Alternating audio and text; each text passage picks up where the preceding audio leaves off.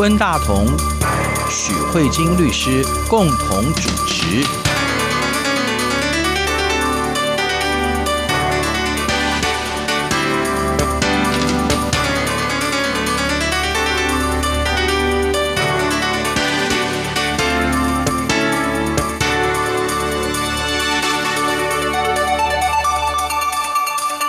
这里是中央广播电台两岸法律信箱，我是温大同，我是许慧晶许律师。许律师上个星期跟我们介绍了跟长照有关的监护方面的问题嘛，哈。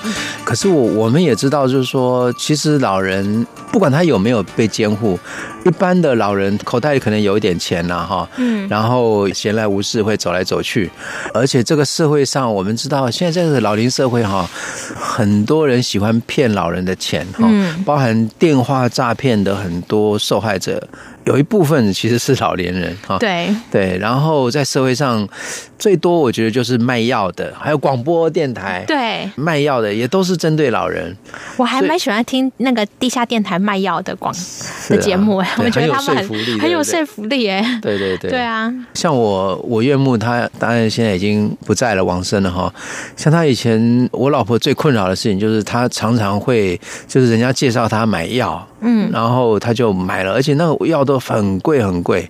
然后，但是他在被说服的时候，他就觉得那个东西是仙丹，对，就是仙丹。然后觉得说他的身体就靠这个药了，花了好几万块买回来，他一吃，比如说很难吃，或者很臭，或者是什么，总而言之就不敢吃了，就不敢吃了，就放在那里。嗯，但是不久之后又发生同样类似的状况，嗯，所以我觉得说。嗯，老年人他们的理解力那就是下降了哈，还有他们，我我觉得随着社会的进步，比如说他们以前生活在农业社会哈，就是说他们对于社会的变化的察觉可能也是没有那么迅速哈，嗯，然后或者说像电话诈骗，他们一听到什么检察官哈要冻结你的账户或是什么之类的，他们就。没办法判断，所以我我觉得老年人他怎么样去面对诈骗啊，或者说他的财产怎么样能够保住，我觉得应该也是一个值得谈的话题啊。我想不管在台湾或者在大陆，应该都是同样的状况。没有错。今天既然温大哥都已经提到，就是说有关老年人的这个财产应该有什么样防护的机制，因为我觉得其实最大的问题其实跟呃上个礼拜有一点相像。你如果完全全部的禁止，就是老人自己处分自己的财产，其实也是蛮残忍的。是，因为等于是所有的事情就变成都要仰赖另外一个人。而且把他的所有的权利都剥夺掉了，其实也蛮，我觉得很违反人权。对对 是，对啊。其实我觉得如果是这样的想法反而不好，因为以前我们不是有什么家有一老如有一宝嘛？对啊。那你现在就是变成家有一老，就是像是垃圾。一样，因为它就变成是一个障碍嘛，所以他等于什么事情都没有办法自己处理。其实我觉得这样的嗯的想法也不对，因为其实每一个人都可以贡献一些社会一些什么东西。对，其实以我们台湾人的这个观念上啊，觉得老年人让他口袋里面。就是拿了一些钱，在这个街坊里面走来走去，然后甚至被小小的骗一下哈，大家也都觉得没什么关系啊。甚至我以前好像看过一些比较感人的故事，就是像譬如说老年人他去卖东西，然后他儿子就会拿钱给街坊，叫街坊去帮他买。啊啊，就是这种听起来其实是很感人的，就是说花一点钱讨父母亲欢心。我觉得这也是很像我们台湾社会的一种人情味，哎，或者说一种心理啊，就是爸妈高兴就好。啊，对，就被骗一点也没关系，花一点钱没关系，这种啊，对，其实也有这种东西。对啊，所以其实你真的完全无法约束或是控制老人的行为，那我们就会想，那有什么样可以上保险杆的机制？嗯？对，当然也不能说漫无目的的把房子啦什么全部都弄掉，或是对很大笔的财产被骗走，这也是挺伤心的嘛。没错，所以我今天想第一在节目第一个阶段，我先跟大家分享，因为刚刚温大哥有提到，就是房子骗走。嗯，事实上我自己处理的案件里面，真的有非常多老人在不知不觉中，嗯，自己。原本比如说啊、呃，有很多不动产，嗯、瞬间就是所有的不动产都不见了，真的好恐怖哦！怎么会那么厉害？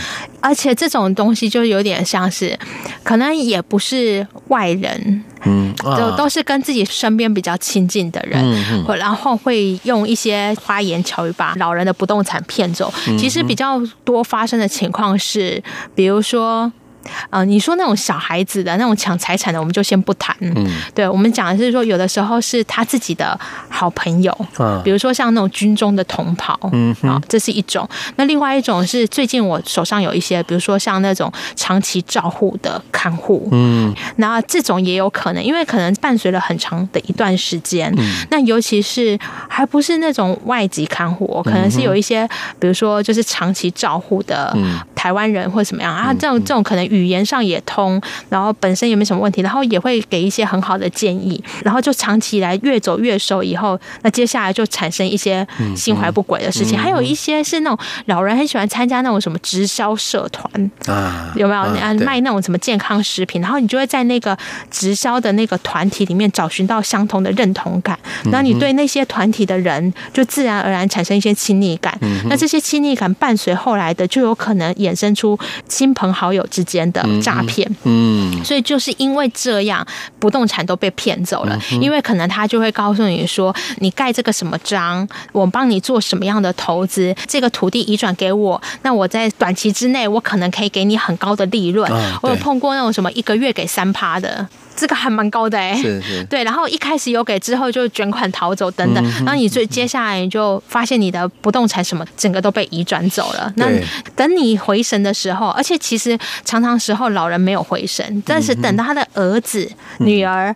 发现好像哎，怎么会怪怪的时候，这时候质问这个老人的时候，才发现原来有一桩诈骗的事情。然后更有趣的是，就我在跟客户在处理案件的时候啊，你在跟那个老人在谈的时候，你就会发现那个老人坚持他的朋友是好人，嗯，就还是一直在很努力的为他的朋友说话耶，就是还是有这样的一个情况。因为我觉得那种信任感，可能他也不愿意接受他被背叛吧，我猜。那所以这时候就会发现说，不论是老人自己。或是他的小孩子发现说：“哦，今天钱财不动产被移转走了。”那这时候该怎么办？是那这时候我或者说怎么预防？怎么预防？对，对，那所以呢，我这时候通常都会介绍一个预告登记的制度。预告登记，对。嗯、那大家通常不论是在台湾或者是中国，基本上关于不动产的移转都是要登记的。嗯、对啊，没错。所以你如果今天要查说，哦，今天这一块土地是谁的？其实你不用听他的嘴巴讲，你只要去查。对，我们去地震事务所去调说，哦，那这个不动产现在是挂在谁名下，你就知道是谁的。对。假设今天这个不动产 A 是在我的名下，许律师的名下，那温大哥，你跟我买这个不动产 A，那我今天你这个价金一千五百万给我了，可是我的土地还没过户给你。那这时候，这个土地不动产 A 是谁的？谁是所有权人？嗯，还是徐律师？还是我的？所以呢，温大哥，你能对我做的，顶多就是跟我说，拜托你赶快把土地过户给我。所以，如果在这个，可以写个切结书吗？对，可是再怎么写欠钱书，这一个土地还是我的。对对。所以，如果在这个时候，我如果起了一个坏心眼，拿到温大哥你的一千五百万以后，我又卖给了，嗯。比如说卖给了 C，卖两千万，嗯哼，然后土地也过户给 C 了，嗯哼，好，那温大哥这时候你来找我，就是很说，哎，许律师，你这样很不够道德，哎，你不是土地都卖给我了吗？那你怎么可以卖给 C 呢？这时候，温大哥，你可以请求 C 把土地过户登记给你吗？当然不行了。那最多，那你只能得到什么？得到一千五百万要回来，就是一千五百万退还给你，嗯，这样子而已。这样已经嗯很好了。对啊，那所以你就会发现，这个不动产是非常注重这个登记名义人的外观。嗯、如果登记名义人去跟第三人交易，除非第三人是我串通好的，否则如果第三人是一个完全不知道这种事情的人，那我跟他做交易，基本上。法律会让他信任这个土地登记名册的，就是因为这个土地登记名册有这么样的重要性，所以法律就告诉你说：“哎，那我们其实可以做一件事情，就是说，今天许律师你的不动产，比如说刚才温大哥，你不是用一千五百万给我买不动产吗？这时候温大哥你就心想说：好，我跟许律师做节目做这么久，发现他是一个心眼很小的人，而且会使坏心眼的人。这时候温大哥就说：没有关系，许律师你可能最近很忙。”没有办法办过户，但是呢，我们去呢地震那边登记一个东西，叫做预告登记，就是说这一个房子未来将会登记在我温大哥的名下。如果呢许律师要移转给别人的时候，请地震第一时间打电话通知我。是，然后让我确认，嗯，因为也许有可能是你又把房子卖给 C，然后就想说啊，不用那么过户那么麻烦，徐律师你就直接过户给 C 吧，也有可能是这样啊。所以这时候地震你只要打电话确认说，哎，温大哥啊，那个房子要过户给 C 了，你知不知道？他说哦，我知道，没问题，嗯哼，就结束了。嗯，可是如果说哎不对啊，那个许律师好像耍贱招哎，对，这个不能过户哦。是是，好，那这样是不是就有一个通报的机制？是，所以在这样的情况之下，我。就会建议我的有一些客户说，如果你的父母亲对于自己的资产，你说啊，爸妈，你现在都已经老了，你把房子过户给我，其实老人家也不开心哎、欸。对，没错。然后，所以其实一个保护就是说，哎、欸，那个房子还是你的。对。但是呢，我们上面登记一个预告登记，就是说，哎、欸，今天呢，如果呢房子要过户给别人的时候，嗯、请你通知啊，比如说某一个儿子。对。哦，所以那这其实也蛮好的一,一种把关嘛，哈。对啊，就是把关。然后这时候可能儿子就会跟来跟爸爸讲说，啊，那个人可能是骗你的，你们多一个人。人可以讨论的对象嘛？嗯、是。那这一个预告登记，我觉得算是一个还不错的机制。嗯。就是今天如果这个老人他自己处分了自己的财产的时候，虽然他还是可以处分，也可以跟别人定交易，可是至少在正式要过户之前，这时候地震他也不是帮你把关，他只是做一个简单的通报机制，就打电话给预告登记人说：“哎、欸，那个不动产要过户了，哦，是你确定一下？哎、欸，那这样子其实家人就可以协助帮你过滤，你也才不会神。”不知鬼不觉，这是第一个。那这一个部分在台湾是有这样的一个预告登记的制度。其实中国也有预告登记的制度，几乎一模一样。哦，是，只有一点不一样，就是台湾的预告登记制度没有规定期限。我们仔细看一下这个预告，对，预告就感觉是要。预先做什么事情？那预先要预多久呢？嗯、台湾没有期限，所以你这个预告登记制度登记在那里就是就一直在那边，一直在那里，哦、除非你把它涂销了。OK OK。那中国的预告登记制度就是三个月，所以呢，如果假设以今天，比如说假设今天是十一月一号，嗯，那你经过了三个月，到了二月一号就没了。如果你没有去办理所有权相关的移转的时候，这个预告登记就失效了。OK，是对，所以你一次办理预告登记可能只有。预防三个月。的时间之后就会没有效，可是台湾就不一样，所以关于预告登记这个制度，在台湾就蛮好用的，这是第一点。是，好，那呢，接下来在节目的下一段，我就会想要跟大家分享，我们刚才已经分享了不动产的。保险杆，对，但是预告登记，对，但是也许有人想说哈，可是不动产要很多不动产这件事情还是有点困难的。一般老人来说，可能比较会使用现金吧，手上有一点小钱。那这种小钱，你说哦，五万、十万好像也不很多，可是被骗的心还是会疼啊。那怎么样预防拉上现金的保险感？那我们在休息过后，我们可以再回来。好，谢谢许律师，这个好有趣。好，马上回来。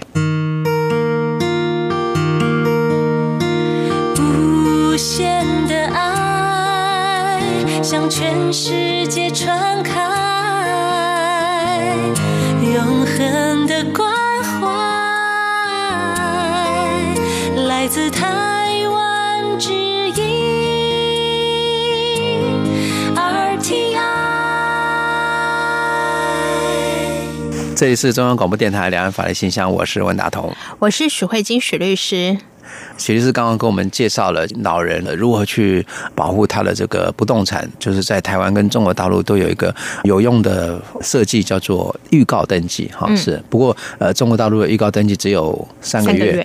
对，那我觉得这个好像比较保证他们的这个交易过程当中的一个产权哈。嗯。跟台湾比较可以拿来使用到保护父母亲的财产或者老人的财产，是作用上好像是不太不太一样的。对对对对对。好，那接下来许律师刚刚。有跟我们预告说，要关于动产，也就是手上的钱啊，这怎么去？做这这种类似的防护的动作。好，其实第一个动作其实还是像上个礼拜讲的，就是监护宣告。嗯，因为如果今天法院一旦呢对这个老人嗯宣告了你是一个受监护人，那接下来就会发生，比如说我今天是一个受监护人，那我今天去对外跟人家做了，比如说汇款了二十万，嗯，或是汇款了五十万的交易啊，我的那个监护人都可以跳出来说这笔汇款不算，无效。无效，那无效就要返还。OK，对，所以其实最简单的方式就是比较治本的方式，就是监护宣告，因为它可以让一个原本有效的交易，嗯，就回归到无效。是，但是我这边有个状况啊，因为上个礼拜徐律师有谈到，就是说一个被监护的人，他连去买一个烧鸡。这样的行为其实都会被认为是无效的，效对不对？对。可是通常一个子女他不会在父母亲去买一个烧鸡的时候，会跟那个商家说：“对不起，这个没不算。”对，对不对？对。所以这时候还是可以，就是说，只要他不跳出来说：“嗯，这个是无效的，这只烧鸡这个交易不算。”啊，那还是有效，对不对？不是，这个不是，啊、法律上刚好不是这样想。真的。就是今天如果我是被人家宣告我是一个受监护宣告之人，我今天做所有的事情都无效。真的。所以我如果去买一个烧鸡。然后拿到烧鸡的行为也无效，老板娘拿我的钱也是无效，是，所以我们彼此之间都对彼此构成了不当得利。哦，是啊，对，那只是说哦，比如说老板娘就可以对我来说，哎，你不当得利拿走了我一只烧鸡，然后我就说啊，你也拿走了我的钱，那这时候只有说我的监护人愿不愿意就不当得利这一件事情去请求返还，并不是说因为我没有请求返还，所以我们之间的契约是有效的。其实不是，是我们两个人彼此之间互负一个不当得利的债权。嗯哼。你对我的不当得利是一只烧鸡，我对你的不当得利是钱。对，但我们彼此之间有一个债权叫不当得利债权。嗯，可是如果这件事情在实务上叫做不告不理。对对对，不告不理就算了。对，所以其实是逻辑上是不告不理就算了，但不会因为说不告不理，所以你的契约就有效。嗯，是两件不一样的事情。那理论上就是全部都无效。OK，好，了解。这个是很恐怖的。对对对。好，那第一件事情就是监护宣告。可是有一些客户就会跟我说：“ 许律师，我觉得你好像书呆子哦。嗯、你跟我讲说这监护宣告诈骗集团好，如果我今天我的爸爸今天去把钱款项汇到诈骗集团的账户里面，对那你今天跟他讲说这汇款无效，钱都被卷走了，你还在跟我讲说什么监护宣告一点用都没有？好，那这里面就会涉及到，因为我们刚才节目上半段不是有提到，可能老人因为可能各式各样的原因，他可能比较容易受骗。嗯那所以呢，如果你今天的对象不是一般的正常的交易，比如说他如果去买一台法拉利，你还可以主张说哦，这无效，钱要退。但是如果他今天是被骗了而汇款的时候，那这里监护宣告就救不了你了。嗯哼。那这时候要管的就是怎么样，类似像不动产的预告登记制度。嗯、今天在老人做汇钱动作汇出去的时候，有人会通知你。嗯，我觉得这是变很重要，因为这个可能比监护宣告来的更重要。嗯，那我们目前就是这样想，现金交易真的很困难。是现金交易好像没办法管。对对，那如果假设现在是用汇款的或是信用卡的，嗯、那这个就可以考虑。这时候呢，像台湾，因为也是在因应。高龄化的社会，所以我们现在呢，台湾在廉政中心啊，在这几年也研议了出来说，要怎么样预防这种被诈骗的高危险群。嗯，那我们就开始拟定这种叫做金融注记。嗯，就是有金融注记，对，就是金融注记，就是说我虽然这个账户的。钱都是我的，嗯、但是我自己去加注一些条款。那这个金融注记呢，它我们在台湾叫做当事人办理注记申请书。你可以去银行说我要去申请注记。嗯、那这个申请注记不是只有老人才可以去申请注记，嗯、任何人都可以。对，比如说你的身份证、信用卡不见了，那呢，你就可以去银行办理申请注记，说我这一个身份确实已经被冒用了。嗯、所以如果还有人在扣我这个里面的款项的部分，这个我一概都不认。所以这种就不只只有老人，就是当你今天是诈骗的受害者的话，万一或是你沦为人头账户，嗯、那你其实可以去跟金融中心讲说，这个账户本身已经有问题了。嗯、如果任何人要从我款项汇出去，嗯、即便用的是我的账户，或者是用我的印章，也钱都不能汇出去。这是第一个。嗯嗯第二个是，其实这个账户的印章还有存折相关资料都在我身上，嗯哼。但是我想要跟银行讲说，只要任何符合这样的条件，从我的账户汇出去，比如说超过一定的金额的时候，都要来跟我本人确认。嗯哼。嗯哼。也就是他不再容许你用。网络汇款，或者是第三人委托代办，有些小小时候我爸妈都会拿我的印件，嗯哼，然后直接去临柜办理，对，然后也不管你是男的女的，反正你有印件就可以去领钱了。好，他现在也不行，就算你有印鉴，要领钱的时候，银行只要看到你这个注记，就会要求你，哎，出示身份证，出示身份证确认你是不是本人。如果不是本人，你就说哦，我虽然不是他本人，但是我是他的太太，所以我来帮他领钱。这时候银行会说，那我要跟本人确认。嗯，好，那就会打电话给某某某。那你就心里想说，可是这个老人就已经。有一点失智，搞不好他就是被骗。嗯、那这时候你还可以注记说，除了要打电话给某某某以外，你还要打电话给我信任、我指定的人确认。比如说，我就指定我儿子。嗯哼。好，那他就会 double 帮你确认说，今天只要超过比如说五万块以上的金额，嗯、那你就要打电话跟本人以及本人所指定的第三人来联系。那这样作为一个儿子的人就会知道说，哎，我爸现在又要汇钱，汇一笔四十几万出去。嗯哼。啊，那到底有没有问题？是。这个是一个金融注。注记的部分，那另外还有一个就是，你也可以注记说，这个账户或者是我这个人不再申请任何信用卡，或者是不再申请任何贷款，因为有些不法人士他会去收集你的人头，人头，然后去帮你贷款，然后到最后你背贷，然后他拿卷走了所有的钱，所以你只要告诉银行说，只要我这个人从此以后不向银行。借任何的钱，申请任何的贷款，这时候银行看到这些东西来的时候，他就会确认，哦，这可能是有问题的，就会进行相关的通报。那我觉得这其实也是蛮重要的，因为对于老人来说，尤其我觉得很多我目前我自己接触到，他们可能生活圈并没有很大，可能口袋里有一点点小钱花一花，可能很开心，但是他可能不会想要再做。更大规模那种什么以小博大的投资啊，可能还好，其实是比较不会，不像年轻的那个动力那么旺盛。所以其实我觉得，先去跟银行注记说不再申请信用卡或贷款，或是多少额度的贷款，其实我觉得也是保护老人的一种机制。嗯，所以呢，现在可以善加跟银行这样的一个关系。那像台湾呢，因为诈骗，就是你知道诈骗别人钱，这是一个最好赚的生意。所以其实，在预防洗钱的时候啊，如果我们现在有去银行办理的话，你再汇比较大笔的款项，银行也会先做第一步的确认，一定会问你说，你这个钱是要用作什么用途的，会在第一时间。所以其实像我有些客户，他知道他被诈骗的原因是银行跟他讲的，哦，他不是老人，四十几岁可以算是老人吗？当然不可以啊。可是我的客户四十，好像四十五左右吧。然后他就是接到那种就是电子商务平台打电话跟他讲说什么信用卡多刷了要退钱什么之类的。然后他就去银行要去办理的时候，银行就说：“请问你这钱是要做什么？”他说：“拿来就是退款什么之类的。”银行就发现说：“你是不是被诈骗了？”然后当有人提醒你，才会恍然，你知道吗？才会有一点神智，才会有点醒过来。我当时才知道说：“啊，我是被诈骗了。”幸好因为银行有提醒，所以他损失比较少，才好像才损失十二万而已。因为他最后一笔要汇的是八十几万。哇！之前那种小额三万四万，银行没有问，所以他就陆陆续续被骗。然后等到诈骗集团发现这个人很笨，陆陆续续被骗，就想要骗他一笔大的，然后就被银行拦下来了。诈骗集团也蛮笨的。对呀，应该是要施行小蚂蚁搬工计划。对 对，我我知道，好像我们现在像邮局的话，你的汇款要一次只能不能超过三万块。对，像我们的金融机构也很多，就是相关的资料，比如说你一次汇款不能超过多少，那呢多少的金额的话，那每一家银行可能不一样。对，那像以富邦好像是二十万，那呃，我记得。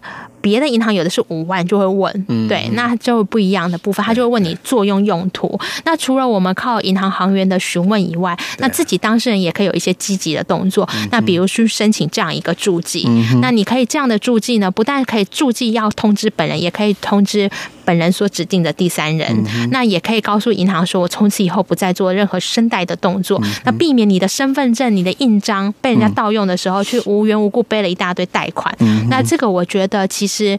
对于老人的钱财怎么样去拉上保险杆的机制，我觉得其实这也都还蛮重要的。嗯，是。哎，其实您刚刚讲那个东西，我有个疑问哈。如果一个人他被宣告监护的话，嗯，那么他手上的账户就不是等于就不能用了嘛？对不对？对。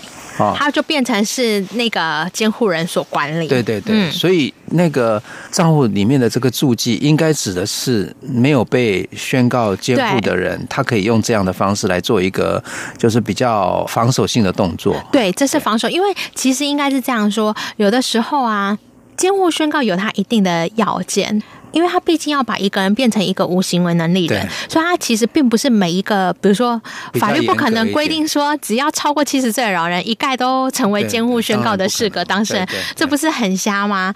对。啊，那所以他有一个医学上的检验标准，要比如说真的要确定达到，也是比如说心智退化到两三岁、几岁才能构成监护宣告的要件，那你这里面就会有很多模糊的地带，嗯。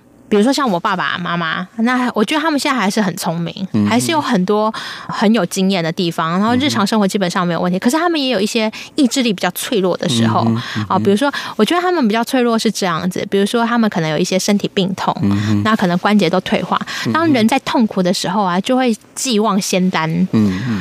可是他其他可能没有什么。没什么问题哦，比如说你还要去买什么，可能买房子可能都还没有问题。可是只要涉及到身体的病痛，对，他就可能特别容易被骗，因为他有一些罩门。大家人只要有罩门，就容易被骗。所以那如果我这样子，因为我爸身体病痛。认为是照门，而把他申请监护宣告，法官应该会觉得我疯了吧？因为我爸脑袋可能很超清楚的。好，那所以有的时候是没有办法申请监护宣告，所以这样的预防机制就可以拿来使用。嗯，我们也知道，就是说，其实有时候有一些老人也有可能会被骗，或者在一个不小心的状况之下误触法网，嗯、对不对？那这个状况的话，律师以你的经验的话，也是不是也可以采取一些防范的措施？哦，我常碰到的是那种老人去偷东西的。有，因为他有一点失智的症状，其实很容易耶。有有有，其实我爸爸有碰过这个状况，他就是在路上捡一块木板，然后就被带到警察局去了。这很多哎、欸，尤其是我觉得有点失智的症状，这更明显。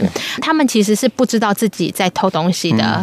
这种情况，其实，在法律上啊，其实应该要主张说，这个老人在行为的时候已经是无意识了，所以他没有责任能力。对对，我觉得这个部分是大家特别注意，就是我觉得人没有到老，可能不晓得老的问题，所以就会我就看到很多家属在警局一直狂骂那个老人。嗯哼，可是其实这样是不太正确的。其实。你不是去骂老人，其实你应该跟警方讲说他已经有失智的症状，嗯、所以在他这个失智的症状里面做这样的事情，就算是真的有偷到别人的东西，嗯、可是这个也不应该是被责罚的对象，嗯、因为他没有刑事责任能力。那这个部分其实是其实你告到法院也是无罪嘛。对对对，可是有的时候，因为我觉得最大的问题是这样：今天如果小孩三岁小孩去偷东西，嗯、可能就是无行为能力。问题是老人的时候啊，你没有去主张，有时候法官。就想说问的时候，老人好像疑似也对答如流。对，我觉得很多时候是这样，所以而且他会认为说你没有悔意。对呀，会这样，就是这样啊。所以其实照顾的家属应该要特别把他有这个失智的症状，所以他在他行为当下是没有行为责任能力，这个部分应该要拿出来跟法官说明。那甚至。要调一些医疗病历记录，否则这样子，我觉得对老人也非常的不公平。这个是关于如果老人有误触法网的时候，我觉得老人的行为能力跟责任能力这件事情是特别一定要在诉讼中特别提出来的。那因为今天节目的关系，其实我还没有讲完第三个保险杆。第三个保险杆其实是信托机制哦。这个也许有机会，我们下一次可以再讲。就是我想要讲的，就是说有些老人失智到最后是完全六亲认不出来，那他可能就在安养机构，可他可能生前有财产，可他有财产没有用啊。对，因为他根本不知道怎么用，然后谁来用？那有些人是根本连身边也没有子女，那这时候怎么样每天固定的拨钱到养护机构，然后呢做一些必要的医疗的行为？那这里面有很大部分是需要仰赖银行的照顾，以及相关的银行信托的部分，所以这个也是关于老人财产的一种保护方式。嗯嗯，那这个信托的部分，就想说，虽然节目没办法很详细的介绍信托机制，可是希望听众朋友可以善加利用。关于不动产的时候，可以运用预告登记制度；关于动产的部分的话，大家可以特别留意，就是我们有这个银行的这个开办的注记，然后呢，法律机制有一些监护宣告。那另外一个就是要利用银行的信托机制，然后看。看看可不可以把老人的这个财产做一个比较好的、妥善的规划。嗯，好，今天由于时间的关系，就到这边了哈。谢谢，谢谢许律师。好，谢谢听众朋友。我也想，呃，许律师下次有时间跟我们讲一下那个信托。好，那我们下周再来讨论这个议题。好好，谢谢许律师。好，大家拜拜。拜拜。